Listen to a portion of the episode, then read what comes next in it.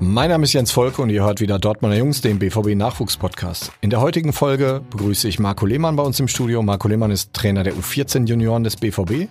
Und mit Marco unterhalte ich mich darüber, wie es damals war, von einem kleinen Dortmunder Stadtteilverein zum großen BVB zu kommen.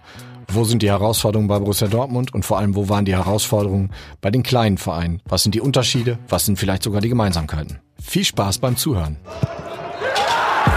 Dann, boom, deutscher Meister. Wir wollen hier Spieler für die Champions League entwickeln, für den Profibereich. Das war das Beste, was mir so hier mal passiert ist. Das ist so überragend, das ist so geil hier. Einfach wow. Hier ist Dortmunder Jungs, der BVB Nachwuchspodcast. Mein Name ist Jens Volke und heute begrüßen wir Marco Lehmann, Trainer der U16 des BVB, zum Thema von der Kreisliga ins Nachwuchsleistungszentrum. Marco, stell dich einmal kurz vor. Ja, hallo erstmal. Ähm, ja, ich bin Marco Lehmann, bin seit sieben Jahren im Verein, habe damals mit der U13 angefangen, bin zurzeit im U14 bis U16-Slot und ähm, ja, bin 37 Jahre, bin verheiratet, habe zwei kleine Kinder, ein Kind ist drei Jahre, eins drei Wochen und äh, ja, Du hast es gerade direkt angesprochen, der U14 ist U16-Slot. Das sollten wir vielleicht mal für die Hörer erklären, was es genau bedeutet. Ja, also es ist so, dass ähm, gerade im U14 und U15-Bereich ähm, der eine oder andere Junge dann auch nochmal zu uns dazukommt, äh, auch mal von weiter weg und äh, aus Deutschland. Und da ist uns einfach wichtig, dass wir die Jungs dann auch länger betreuen, dass die Jungs nicht jedes Jahr einen neuen Trainer bekommen. Und von daher betreuen wir da die Jahrgänge drei Jahre ähm, und können die Jungs so über einen längeren Zeitraum begleiten. Das ist ja grundsätzlich recht spannend. Also du übernimmst die Jungs mit 13 Jahren und gibst sie ab, wenn sie im Idealfall äh, in die U17 Bundesliga dann wechseln. Das heißt, der Sprung ist ja in diesen drei Jahren dann auch relativ groß. Was ist da die besondere Herausforderung? Ähm, ja, erst einmal ist es natürlich so, dass wir sehr, sehr viel Training haben. Das heißt, ähm, im U14 und U15 Bereich viermal die Woche und im U16 Bereich fünfmal die Woche. Da ist natürlich einmal die Herausforderung, nicht irgendwie eintönig zu arbeiten, sondern wenn man die Jungs drei Jahre fast tagtäglich sieht, ähm, dass man es wirklich ja so gestaltet, dass die Jungs jeden Tag mit Freude äh, zum Training kommen und Spaß haben. Und ähm, das andere ist eben, dass wir die Jungs, wie du gerade schon sagtest, mit 13 bekommen und es wirklich noch Kinder sind und wir die Jungs dann mit 16 abgeben und äh, die Pubertät komplett äh, voll durchlaufen mit den Jungs und natürlich auch jede Menge erleben. Und äh, ja, das ist natürlich A eine Herausforderung, aber auch B macht es natürlich ganz viel Spaß, die, Junge so lang, die Jungs so lange zu begleiten. In der U14 fangt ihr, äh, spielt ihr noch in dieser Nachwuchsrunde. Das heißt, ihr spielt auch viel gegen andere NLZ ähm, oder fast ausschließlich. Ausschließlich. Äh, NLZ, vielleicht für die Hörer nochmal Nachwuchsleistungszentren. Das sind vom DFB zertifizierte Nachwuchsleistungszentren zu zu einem großen Teil bei den äh, 36 Profiklubs, aber es zieht sich auch runter bis in die Regionalliga, Rot-Weiß Oberhausen, Rot-Weiß Essen, um Beispiele aus der Region zu nennen. Genau. Ähm, das ändert sich ja mit der U15. Dann äh, spielt ihr in der Westfalenliga, wenn ich es richtig habe. Ne? Ähm, genau, also U14, U15, also in der U14 ist es der Nachwuchscup, wie du gerade schon sagtest, gegen eben die Bundesligisten und andere NLZs. In der U15 ebenso. Da heißt es dann Regionalliga West. Und da sind es eigentlich fast identische Mannschaften. Und in der U16 ist dann der Sprung, dass wir eben mit der U16 die U17 in der U17 Westfalenliga spielen. Und da spielen wir dann eben gegen Vereine wie Paderborn U17 dieses Jahr Bochum Schalke U16, aber der Rest der Mannschaften ist dann Sportfreunde Siegen U17, Homburg HSV U17. Das heißt Vereine, die eben dann eine Klasse unter der Bundesliga spielen, ein Jahrgang älter. Die meisten von uns, die selber Fußball gespielt haben oder Fußball spielen, kennen halt dieses äh, alte Schema F bis A-Jugend. Ähm, die NLZs machen das immer genau nach Jahrgängen. Vielleicht erklärst du nochmal, was dann diese Besonderheit ist, in der U17 Regionalliga zu spielen als U16, was da ja, wie das zusammenhängt. Wo die Unterschiede auch sind wahrscheinlich. Ne? Mhm. Ähm, ja, genau. Also bei uns ist es so nach Jahrgängen sortiert. Das heißt, äh, in der D-Jugend wäre dann quasi bei uns die U12, das ist ein D-Jugend Jungjahrgang, die U13 ist eben der Endjahrgang und so weiter. Ähm, und die Besonderheit oder das, was es eigentlich schwierig macht, in der U16 zu spielen, ist, dass wenn wir in der U14, U15 spielen, wir natürlich sehr, sehr dominant sind in der Regel, natürlich auch häufig fast immer um die Meisterschaft mitspielen. Das heißt, wir haben ganz, ganz viel den Ball, bespielen den Gegner. Und in der U16 kommen dann für die Jungs ganz andere Inhalte, weil wir eben gegen ja, U17-Mannschaften spielen, die ein Jahr älter sind, die körperlich, äh, in diesem Jahr ist halt der Sprung auch sehr groß, was den Körper angeht, die körperlich teilweise extrem überlegen sind. Ähm, und da ist es dann ja ein Unterschied, weil im U14, U15 Bereich bespielen wir die Gegner. Es geht hin und her und eben in der U17 Westfalenliga ist es so, dass häufig Gegner sich gegen uns ganz tief reinstellen, da sie natürlich größer sind und schneller und versuchen dann umzuschalten oder über Standard zum Erfolg zu kommen. Und da sind es natürlich für die Jungs andere, aber auch nochmal ganz wichtige Inhalte ja, für die spätere Laufbahn. Ja, das muss man auch lernen. Ne? Gerade gegen tiefstehende Gegner das, äh, hat man beim BVB ja wahrscheinlich im Nachwuchs relativ häufig, wenn es kleinere in Anführungsstrichen Vereine sind. Genau, und man legt halt dann noch viel mehr Wert auf die Restverteidigung, Konterabsicherung, ähm, ja, und eben dann auch nochmal auf Standards. Äh, da waren natürlich alle Gegner, da sie größer sind, versuchen dadurch zum Erfolg zu kommen. Ja. Kommen wir mal zurück zu deinen Anfängen, Marco. Du hast jetzt gerade gesagt, du bist jetzt seit äh, sieben Jahren bei Borussia Dortmund. Ähm, wie ist denn dein Werdegang? Wo hast du, was hast du vorher gemacht? Was hast du gelernt? Ja, ähm, ich glaube, bei mir ist es ein bisschen anders als bei den meisten, ähm, da ich jetzt nicht irgendwie eine NLZ-Karriere angestrebt habe, sondern äh, ich eben mit 16 damals eine Ausbildung gemacht habe im öffentlichen Dienst und äh, da 16 Jahre auch gearbeitet habe und habe nebenbei, ähm, also fast komplett äh, bei Brake 06 Fußball gespielt in der Jugend und auch bei den Senioren, das eine oder andere Jahr woanders, aber in der Regel schon bei Brake 06 und habe dann mit 16 Jahren angefangen äh, in der F-Jugend zu trainieren bei Brake 06. Irgendwann war ich dann A-Jugendtrainer. Ähm, ja, und habe das quasi nebenberuflich immer gemacht im Amateursport, äh, weil es mir einfach eine Riesenfreude gemacht hat, auch nebenbei noch gespielt und habe dann irgendwann Seniorenmannschaften trainiert, unter anderem dann bei Tura Asseln auch hier in Dortmund. Und ja, irgendwann hat mir das dann nicht mehr ausgereicht, bin so an Grenzen gestoßen und habe dann angefragt, äh, ob ich mal Trainerscheine machen darf. Und äh, habe da einfach das Glück gehabt, dass die mich da sehr unterstützt haben. Und ja, habe dann meine Lizenzen gemacht, ähm, die C-Lizenz, die B-Lizenz. Und hatte dann das große Glück, dass ich Helmut Horsch damals als Verbandssportlehrer hatte. Und er mir gesagt hat, dass die Kreisauswahlstelle U11 in Dortmund frei ist und dass er sich da sehr gut vorstellen könnte, dass ich da arbeite. Und Andreas Barth, der ja auch ähm, Grundlagen- und Aufbaubereichkoordinator hier ist, ähm, war damals eben für die Kreisauswahl zuständig. Und so habe ich unter ihm gearbeitet. Hab dann eben die Kreisauswahl noch nebenbei trainiert, äh, durfte dann beim Stützpunkt mit dabei sein, habe da ein Jahr mitgemacht, ähm, U12 bis U15 Bereich, war in Dortmund Stützpunkttrainer mit und ähm, ja, so kam es dann, dass irgendwann Massimo Mariotti äh, als Übersetzer zu den Profis gekommen ist, relativ kurzfristig, so dass die U13-Stelle beim BVB frei wurde und ja, Andreas Barth dann, glaube ich, ein gutes Wort für mich eingelegt hat, als jemand gesucht wurde. Und dann saß ich auf einmal ja mit Lars Ricken und Eddie Böckam im Büro und äh, ja, seitdem bin ich hier. Erstmal nebenberuflich, drei Jahre das gemacht und ja, jetzt seit vier Jahren hauptberuflich. Für die Hörer mal zu erklären, was ist denn ein Stützpunkt? Ich glaube, auch das wird nicht jeder wissen. Was heißt Stützpunkttrainer? Was bedeutet das? Ja. Ähm, ja, also ich sage immer, äh, dass eben der Stützpunkt für mich der zweite Bildungsweg eines Spielers ist. Heißt, ähm, Jungs, die beim BVB vielleicht nicht mehr weitergekommen sind, weil es gerade irgendwo nicht gereicht hat durch über irgendwelche Sachen, die sind dort oder Jungs, die gerade so an der Grenze sind äh, und dran kratzen, in den LNZ zu wechseln. Das heißt, es sind talentierte Jungs, ähm, die wir da versuchen nochmal mit einer zusätzlichen Trainingseinheit Montagabends auf hohem Niveau ähm, ja weiterzubilden und äh, ja, das ist eben. Das U11 gesagt, das ist halt der Endjahrgang der E-Jugend. Ähm, die spielen halt dann hier bei verschiedensten Vereinen. Oder sind die in Dortmund schon auch sehr konzentriert auf zwei, drei Vereine? Kannst du das so, kann man das so einschätzen? Ähm, in der Kreisauswahl war es noch so, dass es wirklich so ein Mix quer durch Dortmund gezogen ist. Das heißt, über Lütken Dortmund, über Brakel, über Asseln, da war von überall was dabei. Ähm, Im Stützpunkt, desto höher es ging, waren dann natürlich so Vereine wie Hombruch oder TSC Eintracht führend. Da natürlich dann auch häufig die Jungs, wenn sie ähm, ja sehr talentiert sind, dann in diese Richtung gehen. Und ähm, ja, so hat man einfach gemerkt, dass es jedes Jahr so ein bisschen zentrierter wurde, was die Vereine anging. Wir haben ja gerade über deinen Wechsel gesprochen, der dann relativ plötzlich kam zum BVB durch ein bisschen glückliche Fügung. Glück braucht man halt auch immer. Ja. Äh, das war wahrscheinlich sehr überraschend für dich, oder? Ja. Hattest du schon sowas im Kopf? Hast du darüber schon mal nachgedacht? Wurde da schon mal drüber gesprochen oder? Ähm, also vorher habe ich mich damit nie beschäftigt, wenn ich ehrlich bin. Als ich dann natürlich ähm, ja bei der Kreisauswahl beim Stützpunkt dabei gewesen bin, ähm, dann habe ich mich natürlich zwangsläufig damit beschäftigt, da der eine oder andere Junge ja auch dann eben aus dem NLZ gekommen ist oder hingewechselt ist. Ähm, Nichtsdestotrotz kam es total überraschend der Anruf von Herrn Böckamp und äh, Andi Barth und ja Dann saß ich irgendwann bei Michael Zorg im Büro, erinnere ich mich noch dran. Er war zwar nicht da, aber es war das Büro und es war natürlich für mich als Fan dann auch was ganz Besonderes.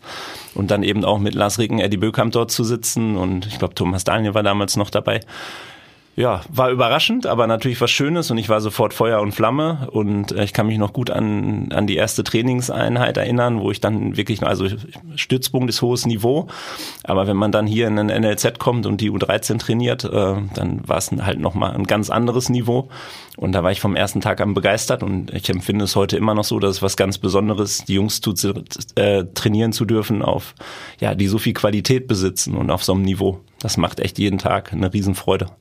Wie groß ist der Unterschied zwischen deinen Jungs, die du vorher bei Brakel 06 hattest und jetzt bei Borussia Dortmund? Kann man das mal spezifizieren? Wie riesig? Ist der sehr riesig? Ist er klein? Ist er groß? Woran liegt es? Ja, also es ist natürlich einmal, ähm, was die Organisation angeht, ein Riesenunterschied. Das heißt, bei Brakel oder dann auch später in den Seniorenmannschaften war es natürlich, man war mehr Manager, musste gucken, dass die Jungs äh, zahlreich beim Training sind. Dann war man schon froh, wenn man irgendwie zehn Mann da hatte. Äh, und wenn sonntags alle auf der Matte standen morgens, wenn Treffpunkt war um 9.30 Uhr, ähm, das ist natürlich einmal ein Riesenunterschied, da einfach ja jetzt alles viel professioneller ist, die Jungs einfach da sind, äh, solange es irgendwie geht. Und ähm, sportlich ist es natürlich so, wenn man überlegt, dass vielleicht die besten ein, zwei Stützpunktspieler aus Dortmund die Chance haben, in den NLZ zu wechseln, dann weiß man halt, wie groß der Unterschied ist zu normalen Vereinen ähm, gerade eben was Tempo angeht oder irgendwas intrinsische Motivation. Die Jungs haben wirklich jedes Training hier Bock, die geben Vollgas, ähm, wo man vielleicht bei dem einen oder anderen Mannschaft von mir früher nochmal mehr motivieren musste. Hat auch total Spaß gemacht, möchte ich nicht missen. Ich habe es genauso gerne gemacht, aber äh, rein sportlich ist es halt einfach nochmal ja, ein Weltenunterschied. Du sprichst gerade über die äh, Eigenmotivation. Ähm, du hast auch mal diesen Satz geprägt, oder den hast du mir mal gesagt, äh, Mentalität schlägt Talent. Was bedeutet das für dich? Ja, ich glaube einfach, dass ähm, Mentalität das alles Entscheidende ist am Ende. Und ähm, ich habe jetzt auch in den sieben Jahren, wo ich hier arbeite, viele Spieler kennenlernen dürfen, ähm, die jetzt irgendwie im Profibereich spielen, äh, wo ich einfach glaube, dass das nicht immer die größten fußballerischen Talente sind, die sich am Ende durchsetzen. Natürlich kommt das auch vor, aber vor allem die Jungs, die ja, die fleißig sind, die mit Rückschlägen gut umgehen können. Also ein Beispiel ist, wenn wenn der Trainer mich zwei, dreimal auf die Bank setzt, kann ich natürlich sagen, der Trainer ist blöd oder der hat seine Lieblinge, aber es gibt halt eben auch Jungs, die sagen, okay, so, das nehme ich an und jetzt gebe ich noch mehr Gas über die nächsten Wochen und zeige ihm, dass ich da reingehöre in die Mannschaft. Und äh, ja, ich versuche das als Chance zu nutzen. Und da habe ich einfach die Erfahrung gemacht, dass es am Ende die Jungs sind, die weit kommen und wo die Jungs auch gute Elternhäuser haben, wo, wo die Eltern es vielleicht gar nicht so wichtig nehmen, sondern sagen, hey, ähm, die sollen Spaß haben, die sollen mit Spaß spielen. Wenn es weitergeht, geht's weiter. Wenn nicht, dann nicht. Und das, ähm, die so entspannt sind und mit Freude dann auch trainieren, das sind in der Regel die Jungs, so habe ich es kennengelernt, die am weitesten kommen. Und da gibt's ja auch jetzt in der Bundesliga das ein oder andere Beispiel von Jungs, die von uns eben da hochgewechselt sind, die äh, ja absolute Mentalitätsspieler sind und sich jetzt in der Bundesliga jedes Wochenende beweisen können. Ja, wir haben gerade über das Training in den kleinen Vereinen gesprochen, da wollen wir auch heute ein bisschen, auch mal ein bisschen mehr drüber sprechen. Äh, wie siehst du das als Trainer? Ist das, wenn du, wenn du Kinder und Jugendliche trainierst, ist der Sieg, die Tabelle am Ende das Wichtigste oder gibt es andere Dinge, die eigentlich viel wichtiger sein sollten oder sind? Ja, ähm, ich halte hin und wieder äh, Vorträge eben, was Trainerarbeit angeht, gerade ähm, im Amateurbereich. Und das ist immer total spannend, der Austausch mit den Trainern. Und ich stelle da immer so eine provokante Frage zu Beginn und sage, ähm, ja, ihr kennt das doch alle, wenn man ein Spiel verloren hat in der FE-Jugend am Samstag, äh, da hat man zwei, drei Tage schlechte Laune und ärgert sich, dass die Jungs die Leistung nicht abgeliefert haben. Und da sind dann immer 50, 60 Prozent, die nicken und sagen, ja, das kenne ich. Und dann sage ich, aber es kann doch nicht euer Ernst sein. Ähm, am Ende sind es Jungs, die wollen Spaß haben, die wollen kicken. Und, äh, und so sollte es bei euch auch sein. Ihr sollt Spaß haben, mit den Jungs zu arbeiten und die Jungs zu entwickeln. Und das ist der Erfolg, wenn ich sehe, dass die Jungs zum Training kommen, dass sie sich wohlfühlen, dass sie Spaß haben und dass sie sich fußballerisch entwickeln. Und das ist für mich das alles Entscheidende in dem Bereich auch immer gewesen.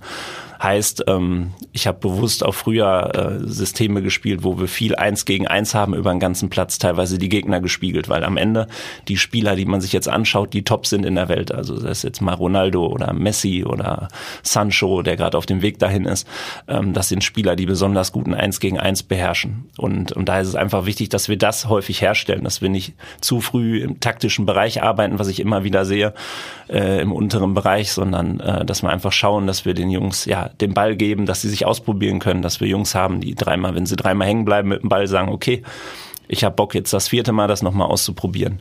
Und ähm, da ist es, glaube ich, häufig so, dass Trainer zu viel Wert eben auf das Taktische legen und die Jungs sich nicht austoben lassen. Würdest du auch sagen, es ist wichtig, dass die Kinder mutig Fußball spielen? Ja, also das ist auch das, was wir, was wir jeden Tag versuchen, unseren Jungs beizubringen. Was ich gerade auch schon mal erwähnt habe, wenn Jungs zweimal hängen bleiben, dann gibt's halt eben Spieler, die sich dann nicht mehr trauen, eins gegen eins zu gehen und fünf, sechs Mal hinten herum spielen. Ähm, es ist klar, es ist natürlich wichtig, die Balance zu finden. Ich kann es natürlich auch bei uns auf dem Niveau nicht 80 Minuten jedes Mal machen und jedes Mal hängen bleiben. Das heißt, ähm, da vielleicht sich wieder ein, zwei Mal ein bisschen Sicherheit holen mit dem Pass, aber dann wieder mutig sein und sich trauen, eins gegen eins zu gehen. Das wollen wir. Oder dann halt eben auch Jungs, die, äh, wenn wir jetzt an die Defensivspieler denken, da auch mutig sind, die Bock darauf haben, eins gegen eins Duelle zu suchen und zu gewinnen. Und ähm, ja, dann kommt da halt eben der nächste Punkt, dass ich es auch ganz schwierig finde, ähm, dass häufig Jungs dann schon im, im F- und E-Jugendbereich eine Position irgendwie festgetackert werden. Ähm, heißt, wenn ich jetzt einen Innenverteidiger habe und der spielt seine ganze Jugend auf der Position, hat er halt immer das Spiel vor sich, er hat nie Druck, äh, Druck im Rücken, sondern er hat das Spiel immer vor sich, er hat Zeit in der Regel das Spiel zu eröffnen. Und wenn ich dann auf einmal auf der Sechs spiele, habe ich auf einmal ja 360 Grad, muss ich eigentlich überblicken und habe Druck von allen Seiten und es ist auf einmal ein ganz andere Spielsituation. Oder wenn ich ein Flügelspieler bin, auf der rechten Seite, dann habe ich halt immer rechts meine Außenlinie und ich habe immer denselben Spielausschnitt. Packe ich den auf einmal auf links, ist es schon wieder was anderes. Packe ich ihn ins Zentrum, ist es was ganz anderes. Von daher finde ich es einfach wichtig, dass man die Jungs auch ja polyvalent einfach schult und auf verschiedene Positionen stellt und sich da wirklich ausprobieren lässt und äh, ja versucht so diesen Ansatz zu verfolgen. Das finde ich eigentlich spannend. Hm.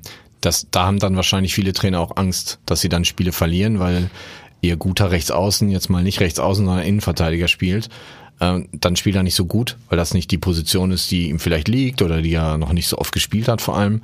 Ähm, ich glaube, das trauen sich dann wahrscheinlich viele Trainer nicht. Ist das so deine Erfahrung, wenn du so an deine Ja. F-Jugendzeit auch schon zurückdenkst? Ja, also da war ich vielleicht früher auch noch so.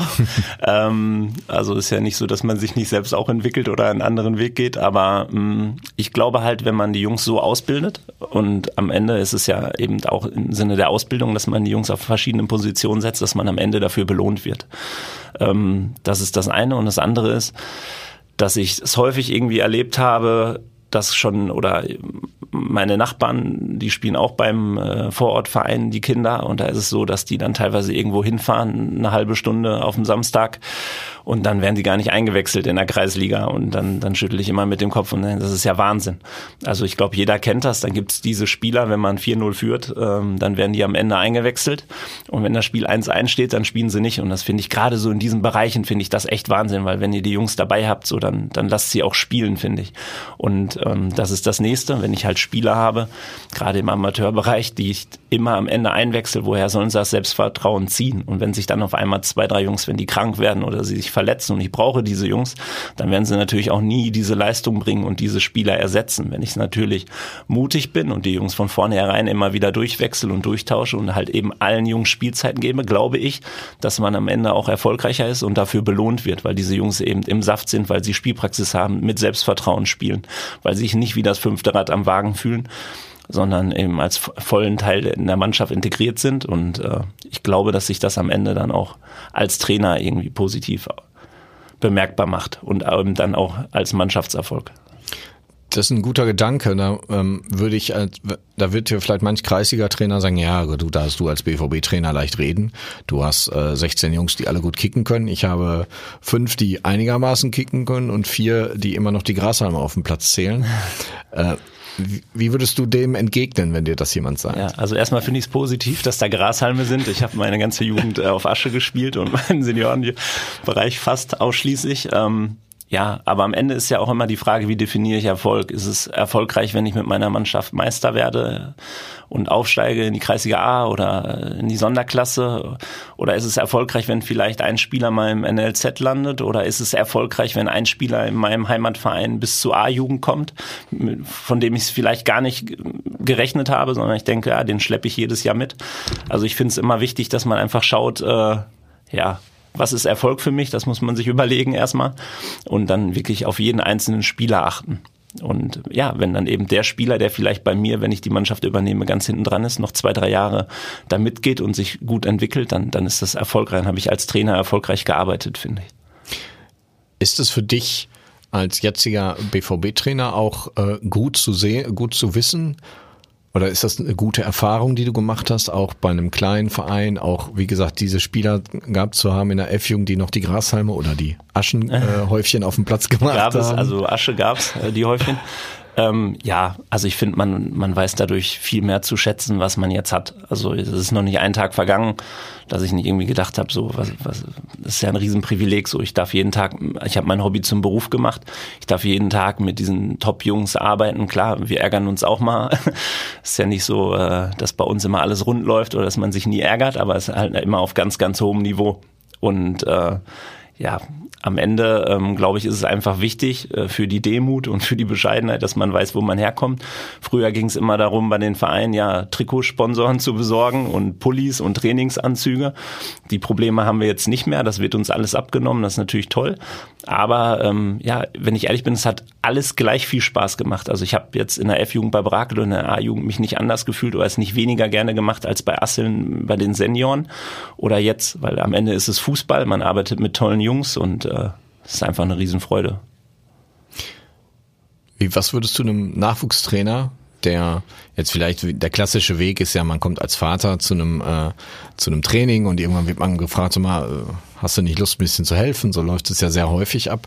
Ähm, was würdest du jemandem raten? Soll er das tun? Wenn ja, wie soll er es tun? Oder was kann er, was kann er beherzigen? Was kann er für Ratschläge beherzigen? Ja. Ähm, also bis zur D-Jugend würde ich es erstmal dem Vater raten, wenn er da Lust zu hat. Äh, danach finde ich, wird es immer für den Jungen nicht so einfach, wenn der Papa Trainer ist. Das ist nicht immer ganz leicht und vor allen Dingen, wenn dann die Gespräche auch noch im Auto weitergehen. Das kann schon in der E-Jugend sehr anstrengend sein. Ja, das glaube ich. ähm, ansonsten, ja, ich weiß ja, wie schwierig das ist, auch für jede Mannschaft geeignete Trainer zu finden, gerade in dem Bereich. Ähm, also ich kann es nur jedem raten, das zu machen. So, ich habe es immer geliebt oder liebe es immer noch. Es macht einen Riesenspaß mit den Jungs und äh, was ich einfach mitgeben kann, ist, ähm, ja, bringt den Jungs Fußballspielen bei, lasst sie Fußball spielen, nicht irgendwelche Passschleifen oder, oder die Jungs laufen lassen. Bei uns laufen die nicht einmal, sondern wir machen alles mit dem Ball.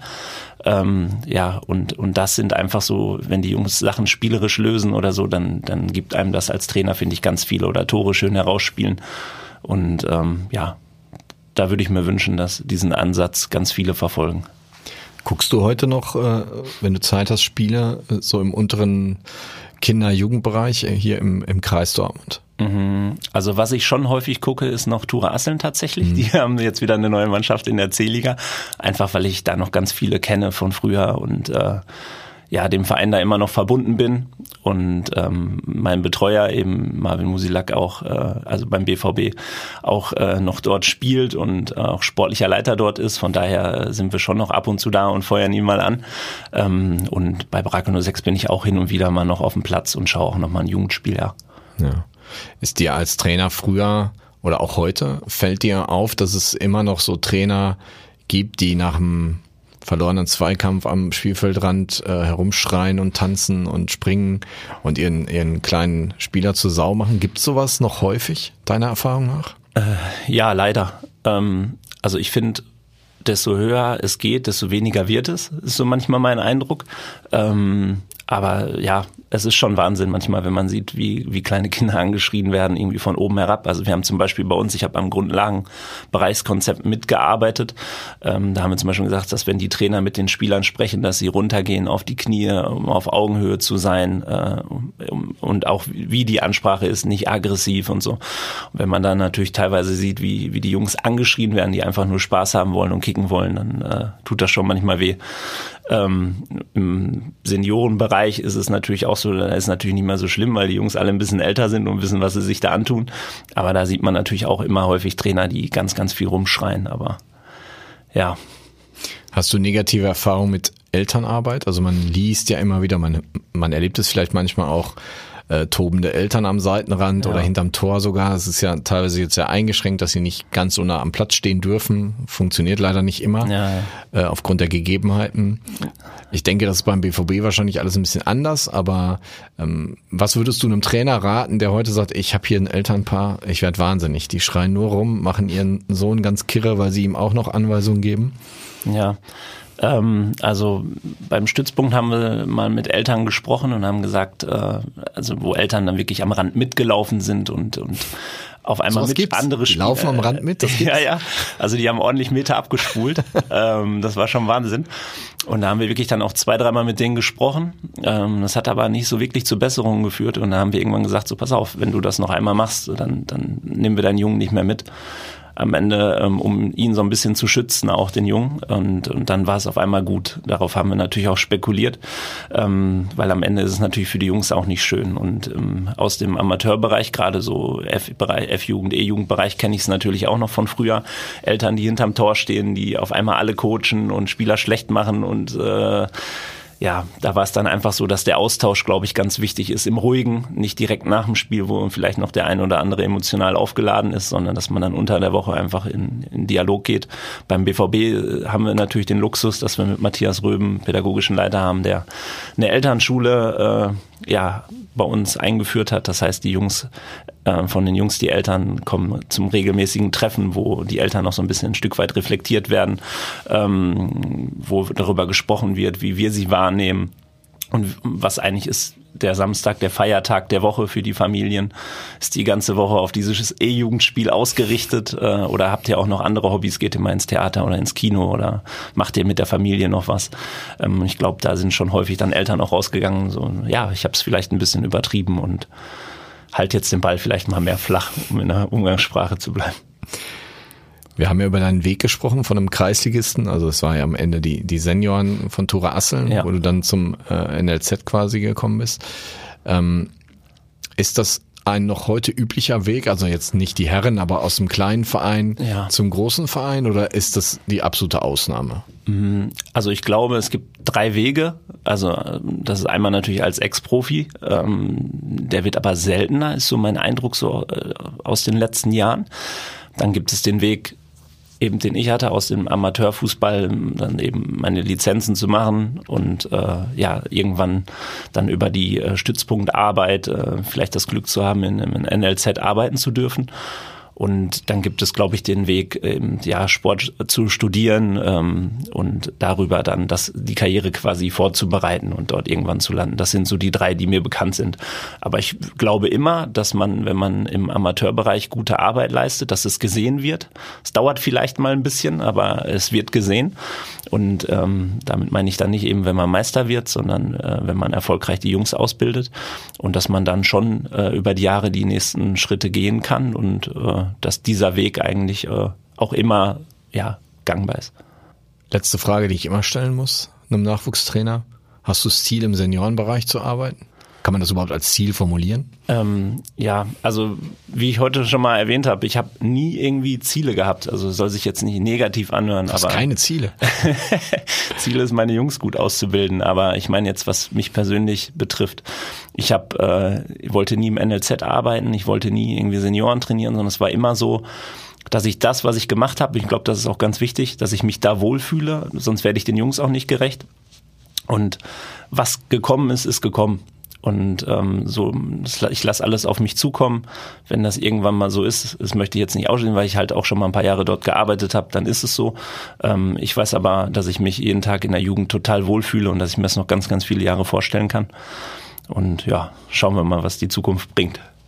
Marco, super. Vielen, vielen Dank für das tolle Gespräch. Gerne. Bleibt dran, bis zum nächsten Mal. Das war's schon wieder. Hat's euch gefallen?